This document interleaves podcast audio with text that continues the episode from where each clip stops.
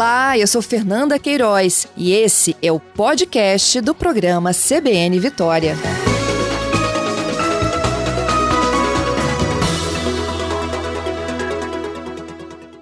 Meu convidado desta manhã é o secretário de Estado de Economia e Planejamento, Álvaro Duboc. Bom dia, Álvaro. Bom dia, Fernanda. Obrigada pela sua participação. Vamos detalhar para os nossos ouvintes o que é a prioridade do governo de agora até 2026? Claro, estamos à disposição. Importante, Não? importante, Fernanda, a gente registrar uhum. a, importância, a importância desse momento, né? Um momento de reflexão de toda a equipe de governo é, que trabalhou, na verdade nós tivemos a, a planejamento estratégico dia 27 e 28, né? Mas na verdade foi o fechamento de um ciclo de trabalho que nós iniciamos ainda em, em dezembro do ano passado, né? Revisitando os desafios, discutindo projetos, programas, cada, com cada área de governo. Né? Então, discutir os desafios da segurança para esse período de 2023-2026, os desafios da saúde, os desafios da educação, os desafios da cultura, do turismo, ou seja, toda a estrutura de governo, de mobilidade urbana, de saneamento. Então, esse foi é, um, um, um, trabalho é, realizado a muitas mãos. Né? Então, isso é fundamental para que a gente possa, de fato, ampliar, através desses programas e projetos, as entregas e resultados para a população, com algumas orientações, algumas diretrizes que o governador Renato Casagrande trouxe para a reflexão da equipe, né? Uhum. É, nós precisamos de ter um estado, um estado que seja cada vez mais justo, um estado sustentável, um estado que consiga efetivamente, Fernanda, fazer um, um, um equilíbrio no desenvolvimento regional. Né? O Espírito Santo não é uma característica somente do Espírito Santo, né? a maioria dos, dos estados é assim, a região metropolitana, em razão da sua, da sua força política e econômica, acaba concentrando é, boa parte da, da, das ações de investimento público e privado. Né? E, e também no Espírito Santo nós temos também, é, acima do, os municípios que estão acima do Rio Doce, também os benefícios da Sudene. Então, assim, é importante que a gente tenha um olhar para todo o Estado, né? Então, por isso, em 2019, nós criamos os Conselhos Regionais de Desenvolvimento. Então, tem um conjunto de, de documentos que nortearam o planejamento. Mais importante a gente falar do que os dos investimentos, o que, que norteia esses investimentos. Então, assim, tudo fruto dessas discussões dentro desses conselhos, os novos conselhos, das audiências públicas que nós realizamos no ano passado para o orçamento desse ano, todo esse conjunto de informações também e de propostas também foram, foram inseridas nesse debate e, evidentemente, é, o programa de governo. é, o, governo... Que, eu, que eu vi também, Álvaro, tem muito das promessas de campanha, não é isso? Isso, do programa de governo. Uhum. Né? Aquilo que o governador Renato Casagrande é, colheu do debate durante o processo eleitoral. Então, está no programa de governo, também faz parte também desse portfólio de, de, de projetos e programas, e aqui as políticas que nós vínhamos implementando. Uhum. Né? Então, assim, é import... por que, que o planejamento estratégico é importante? Para a gente conseguir é, conciliar todo esse conjunto de interesses dentro de um limite orçamentário né, e, do, e do limite temporal. Né, uma gestão de quatro anos, ela é muito rápida. Muitas vezes você inicia uma obra no primeiro ano de governo e só entrega no último ano. Então, para que a gente dê velocidade a isso é fundamental. Eu sempre falo com a minha equipe. Na nossa vida, todo dia, todo dia que nós acordamos, cada dia é um dia mais de vida, né? Mas na gestão pública, cada dia é um dia menos né, para que você possa, de fato, é, realizar as entregas que a sociedade espera do gestor público. É isso aí. Vamos começar elencando aqui. Eu tenho algumas que me chamaram a atenção, e aí você pode explicando o detalhamento melhor. Por exemplo, né, na hora da saúde, tem as 110 mil cirurgias eletivas que foram prometidas durante os debates eleitorais. Como é que isso vai se realizar? É, nós, nós temos um, nós vamos realizar essa, essas, essas cirurgias é, com dentro dos nossos hospitais próprios, dos convênios que hoje nós já temos já com os hospitais filantrópicos, também com a Fundação Inova Capixaba. São as três principais estruturas que vão organizar esse atendimento. Mas também isso não está descartado também é, da, da possibilidade de contratualizarmos também é, o setor de saúde privado em algumas áreas, em algumas regiões, para que possam, de fato, a gente é, dar vazão a essa fila. Essa, essa é uma diretriz de governo. O governador Renato Casagrande pediu ao secretário Miguel que priorizasse isso no planejamento dele, da Secretaria de Saúde, e é também uma diretriz do governo federal. Então, acreditamos agora com essa interlocução interfederativa, gente consiga de fato avançar e gradualmente e reduzindo essas filas. ano passado nós já realizamos é, o maior número de cirurgias é, dentro de um mês, de um único período, né, de um período de um ano. Se não me engano, foram 102 mil cirurgias. Então, esse ano nossa meta é 10 mil cirurgias até 2026, com a possibilidade, dependendo da nossa capacidade de, de realização dessas, dessas cirurgias, ampliar na medida da necessidade da população. Entendido. E havia até uma promessa, né, de que até o final do, deste ano de 2023 ele ia colocar, pelo menos tentar colocar em dia, diminuir o tempo de atraso para quem está numa fila guardando por uma cirurgia. É isso, é, esse é o objetivo. Né? Tem cirurgias, né, Fernanda, que elas são é, mais rápidas, né? Por exemplo, uma cirurgia de catarata é uma cirurgia que ela é mais rápida, é, ela não, na, na, sua grande maioria, ela não exige uma internação prévia e nem pós-cirúrgica, entendeu? Então a gente consegue um volume maior de execução desse tipo de intervenção. Outras cirurgias mais complexas, né? Então exige uma internação prévia e também um período de permanência do paciente internado por um período. Então vai depender de cirurgia para cirurgia mas o objetivo é que a gente avance para poder reduzir essa demanda. Uhum. E para que essas cirurgias aconteçam, tem também uma infraestrutura pensada aí na saúde. Tem a entrega do Hospital Geral de Cariacica, tem a construção de um complexo no norte do estado, tem a construção de um hospital em Colatina. É, Fernanda, o, o Espírito Santo ele, ele tem uma característica, na verdade, que os hospitais né, é, é, de média e alta complexidade estão tudo sob responsabilidade do, do executivo. E é assim mesmo, é normal. Mas temos outros estados que os municípios também possuem também seus hospitais, também conseguem atender parte, parte da demanda. O que, que a pandemia nos mostrou, Fernanda? Que nós precisamos avançar na estruturação de, de hospitais para responder a determinadas regiões, municípios polos. Então nós fizemos isso, conseguimos abrir durante o período da pandemia o Aquidabam, para atender aquela região sul ali, da região de Cachoeiro e do entorno de Cachoeiro. É, o nosso hospital Roberto Silvares, lá de São Mateus, ele foi um hospital importante no enfrentamento da pandemia. Nós tivemos que fazer uma estrutura temporária é, acoplada ao hospital para poder atender toda a demanda do norte do estado e até eventualmente de pessoas que vinham do sul da Bahia. É, e da mesma forma também o Hospital Silvia Vidos em Colatina. Então são estruturas muito antigas, tanto o Hospital Roberto Silvares como o Silvia Vidos são hospitais muito antigos. Então nós vamos construir é, em São Mateus um complexo norte de saúde, que além do hospital, nós vamos um hospital de aproximadamente 260 leitos, também nós vamos ter o hemocentro, vamos ter a farmácia cidadã, vamos ter outros equipamentos de saúde também para atender toda aquela região.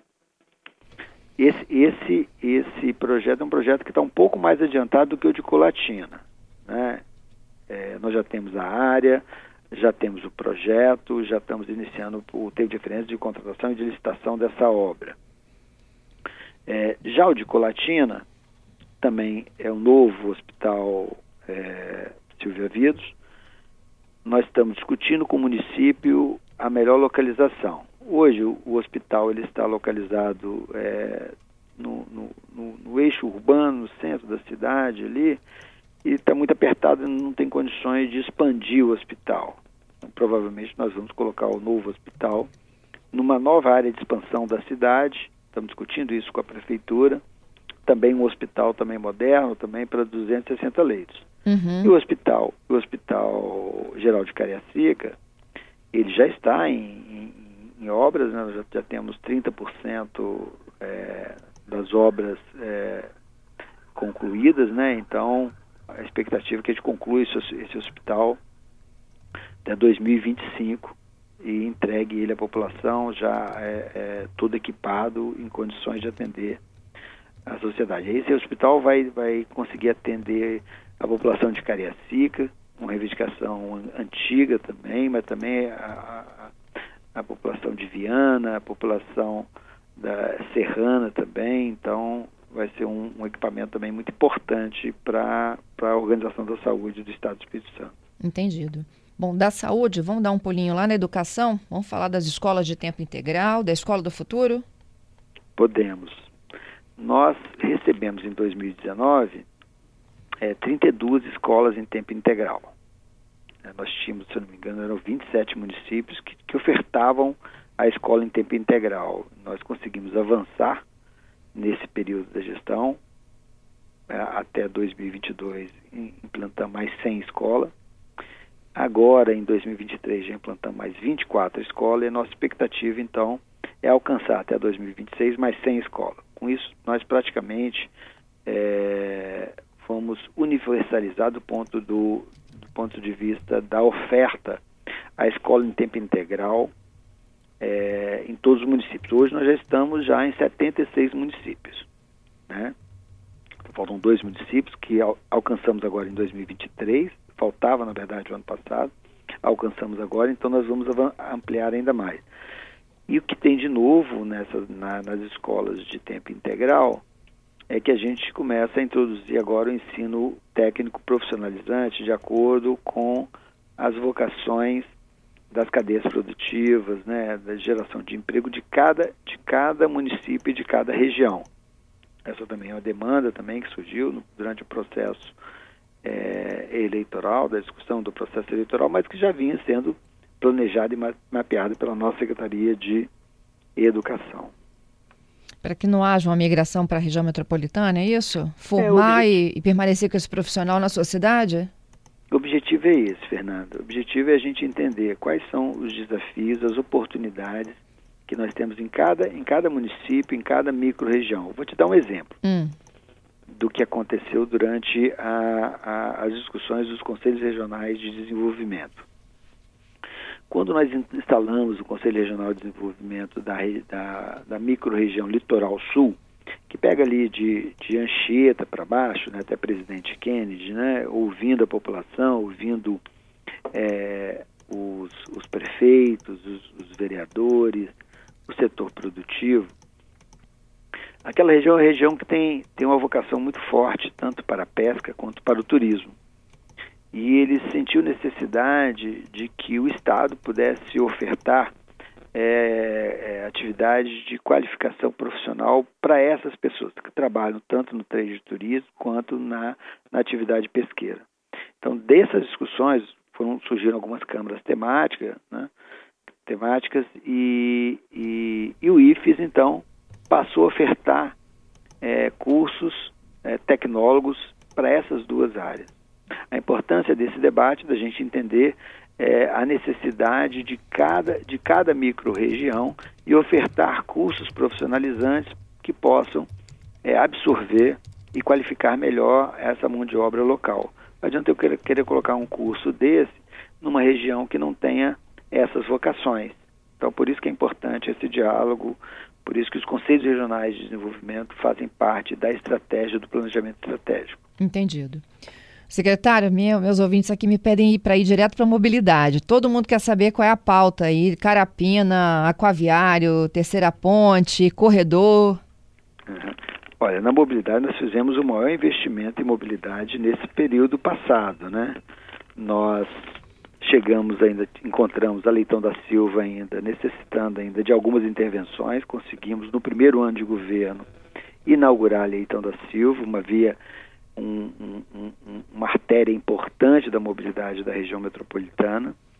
Inauguramos a entrada sul de Vitória, ali o Portal do Príncipe, que desafoga um pouco aquele fluxo que vem de Vila Velha e de Cariacica.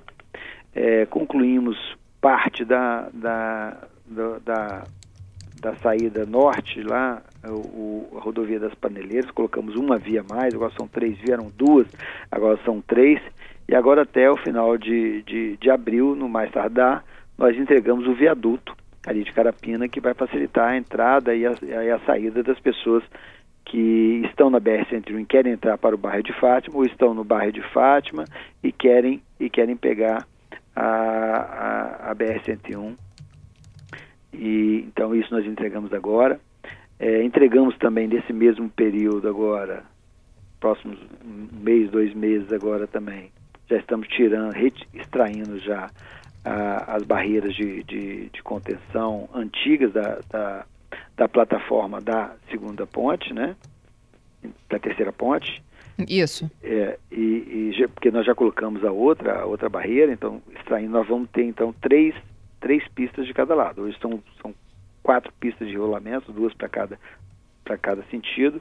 Nós teremos três em cada sentido, além da, da, da ciclovia da vida, e o aquaviário também começa a funcionar nesse mesmo período. Então, esses, essas são as, alguns, algumas intervenções que nós fizemos. Também temos a 388, que quem está indo pela rodovia do Sol ali, entra ali em Terra Vermelha, consegue sair lá em Amarelos, lá na BR-101, a Saad na Serra, então um conjunto de, de intervenções. O que tem de novo no, pro, no projeto, no, no planejamento estratégico, é o corredor exclusivo de ônibus um projeto do corredor que sai inicialmente do, do terminal ali de, de Aribiri e vai até o terminal de Jardim América, com uma alça específica ali na segunda ponte. Né? Então, esse é um projeto novo de, de mobilidade, é, além do, do novo terminal de Carapina, que vai que ele sai do, do local onde ele está e vem para 101, para a rodovia para a BR-101, uhum. que vai dar mais, vai dar mais é, é, fluidez na, na, no embarque e desembarque de pessoas. Uhum. O ouvinte Gerson me pergunta o que efetivamente falta para a entrega do aquaviário. O, aquaviário nós estamos terminando, nós, nós concluímos a obra do, do terminal ali de Porto Santana, da Prainha e da, e da Praça do Papa estão estão quase completos. Está faltando só isso, os flutuantes já estão lá. E é isso, nós já temos os dois barcos aqui, vão chegar mais dois barcos. Acho que faltam isso. Esses a entrega barcos, dos terminais, então. A entrega dos terminais e os dois barcos que estão, que estão chegando também. Uhum. O Gled está pedindo atenção para Lindenberg e para aquele trecho da rodovia do Sol que corta Itaparicas. Já não deveria ser já uma intervenção de mudança de mão? Aí, aí eu não sei, Fernanda, te falar. A gente teria que conversar com o secretário Fábio Damasceno, que é uma questão muito específica. Eu estou falando aqui do que das discussões que nós tivemos dentro do planejamento estratégico. Essa, essa, essa demanda em particular não entrou não entrou na discussão, mas certamente deve estar no planejamento lá da Secretaria de Mobilidade. Isso. A minha sugestão é que a gente possa fazer essa conversa com o secretário Fábio Damasceno. É, a gente já está pedindo aqui. Tá o Luiz bom. Carlos, ele está dizendo que é, o movimento negro capixaba entregou uma pauta de reivindicações para para a categoria, se elas se teriam sido contempladas no planejamento estratégico. Sim, foram contempladas pela Secretaria de Direitos Humanos, algumas ações ali. Nós, nesse período, nós fizemos uma ação inovadora, né, para atender a juventude, as juventudes negras, sobretudo, com a implantação dos, dos centros de referência da juventude. Nós implantamos 14 centros de referência da juventude, um equipamento que acolhe essa, essa juventude que está em situação de vulnerabilidade em razão do ambiente é, é, territorial em que vive, da violência do, do ambiente territorial, com atividades múltiplas, né? Então nós temos atividades desde as atividades culturais, esportivas, mas também de formação, de qualificação e de, e de, e de, e de apoio à inserção no mercado de trabalho ou até mesmo é, de, de é, de empreendedorismo. Então, conjunto de ações de, que ocorrem dentro desse centro de referência da juventude, uma ação importante, né, que vem nessa direção aí da, de algumas dessas demandas que estão colocadas pelo movimento negro e que, e que fizeram parte desse debate do planejamento estratégico. Uhum. Segurança, secretário. Segurança, nós fechamos 2022 falando especificamente sobre violência letal, né? Os quatro anos os melhores resultados de toda a série histórica, mas segurança pública é um desafio permanente, né, Fernanda? Então, porque é, a segurança pública não é um, uma, um, um fenômeno social de um, uma única causa, né? Então é um fenômeno multicausal e que nós precisamos compreender todo, todas as dinâmicas que ocorrem no entorno é, da sociedade para mapear quais são é, os desafios da segurança. O que nós fizemos nesse período foi agregar tecnologias à segurança pública. Então nós implementamos o cerco eletrônico, né? E agora estamos avançando para parceria com os municípios. Muitos municípios já possuem a sua, seus sistemas de monitoramento. Nós queremos acoplar o sistema de monitoramento dos municípios a essa mesma plataforma, para que a gente tenha uma plataforma única de monitoramento e de, de reconhecimento de placa, leitura de placa por, por leitura OCR e também de contexto dos veículos. Isso tem nos ajudado, Fernanda, a dar respostas muito mais rápidas. É, vários eventos que ocorreram no ano passado eventos graves no Espírito Santo e que nós tivemos uma resposta muito rápida das nossas agências de segurança com a utilização dessa ferramenta. Então, aquele evento lá em Santa Leopoldina é um exemplo, um sequestro relâmpago que aconteceu também na Praia do Canto também é um outro exemplo, a questão da, da, da, da queima de ônibus. Então, são tecnologias que nós estamos agregando. Nós também implementamos também no período passado de governo é, que é o, que é o sistema de biometria facial, facial e, e datiloscópica. Né? Então, é, o Espírito Santo era um dos poucos estados que não tinha esse sistema. Então, a partir da implementação desse sistema, é, todo o banco de dados civil das pessoas que tiraram impressões de é, é carteiras de identidade passam a figurar dentro desse banco de dados, um banco de dados importante, Fernanda, que vai nos ajudar a, identificar pessoas eventualmente vítimas de, de alguma tragédia, um desabamento. Você não precisa mais fazer o DNA, você pode, pode fazer o reconhecimento pelas impressões digitais, bem como também essa é ação humanitária. Às vezes, muitas vezes, muitas pessoas é, são enterradas como indigentes porque não conseguem fazer o reconhecimento familiar, ou por DNA, e a gente vai conseguir fazer isso agora também por impressão digital, mas mais importante do que isso, as impressões digitais encontradas em locais de crime, elas, elas poderão é, indicar as pessoas que estiveram numa cena do crime. Não sei se você se recorda, Fernanda, um, um, um, dos, um dos caminhos encontrados para solucionar o crime da, da vereadora Marielle, no Rio de Janeiro, foram fragmentos de impressões digitais encontrados em cápsulas, em cápsulas de, uhum. de, de, de, de, munições utilizadas naquele, naquele crime. A partir desses fragmentos, a polícia começou a, a puxar um fio da meada e chegou aos executores do crime. Então, esse, essa tecnologia, nós hoje o Espírito Santo já possui. Conseguimos contratar na, na gestão passada. É, então é um conjunto de, de, de, de, investimentos em tecnologia e também infraestrutura também da, das agências policiais para que a gente possa melhorar a capacidade de resposta cada vez mais, atendendo a população, deixando o Espírito Santo cada vez mais seguro. O objetivo do nosso governo é que chegar até 2026, o governador Renato Casagrande é, falou isso durante o processo eleitoral, nosso objetivo é chegar a 2026, o Espírito Santo entre os cinco estados mais seguros do país. Nós, em 2010, é, nos últimos 10 anos, de 2000 a 2010, o Espírito Santo foi o segundo estado mais violento do país. Figurou entre o segundo e terceiro estado é, mais violento do país. Hoje nós estamos lá no meio, do, no meio da, dessa triste, desse triste ranqueamento, em 14 mas até 2026, com continuidade de políticas é, de investimento e, e, de estratégia de segurança pública, chegarmos em 2026 é, entre os cinco estados mais seguros do país. Queria fechar com o saneamento. Eu vi que tem macrodrenagem, tem ampliação de cobertura de sistema de abastecimento, que está prevista para 2026. A continuidade dos investimentos que nós estamos fazendo em macrodrenagem é, na, no, nos municípios de Vila Velha, Cariacica, Colatina, São Mateus. São, mas tem, tem outros também, mas esses são os maiores investimentos. Na verdade, o, o maior investimento é, é, Vila Velha e Cariacica, né?